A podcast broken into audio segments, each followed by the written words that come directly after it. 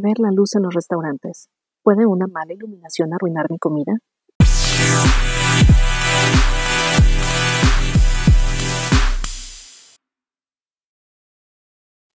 Esto es Hablando Luz, donde hablaremos de la luz en tu vida diaria para que puedas verla de forma diferente.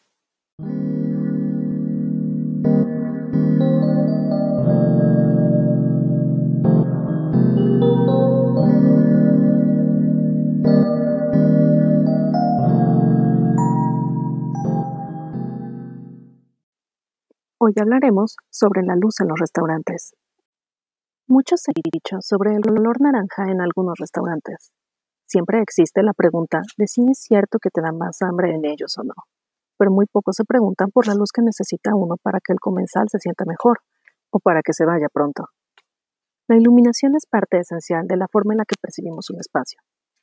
En el ser humano, la vista es el sentido que tenemos más desarrollado, lo cual nos permite percibir lo que sucede a nuestro alrededor y crear juicios de valor aún antes de entrar a algún lugar o de que algún otro sentido interceda. Gracias a la vista, podemos saber la textura de las superficies antes de tocarlas, o imaginarnos los sabores de la comida antes de probarla. Incluso nos indica si debemos comerla o no.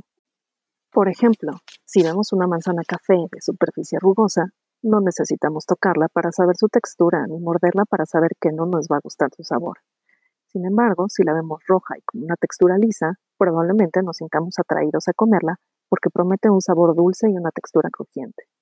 Lo mismo sucede con la comida. Nos empieza a gustar desde que la vemos. La luz en un restaurante o un café es importante por estas razones.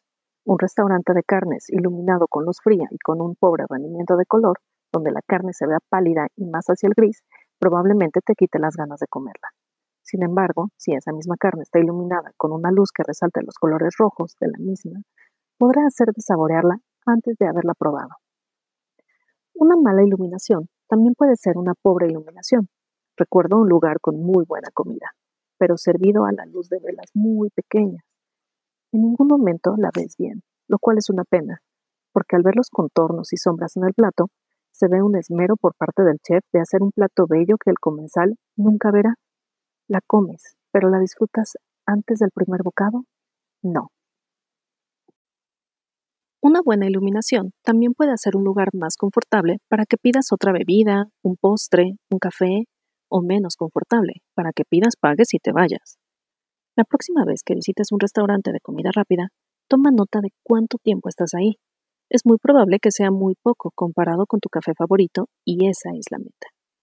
Mientras en tu café favorito buscan crear un ambiente confortable para que puedas estar ahí más tiempo y pedir otro café, algo de comer, tal vez más café, un postre. En los restaurantes de comida rápida buscan que te sientas cómodo, pero no tanto para que te quedes más de lo necesario, ya que difícilmente te irías a formar de nuevo por otra hamburguesa. Y probablemente necesitan la mesa que estás usando para los comensales que van llegando.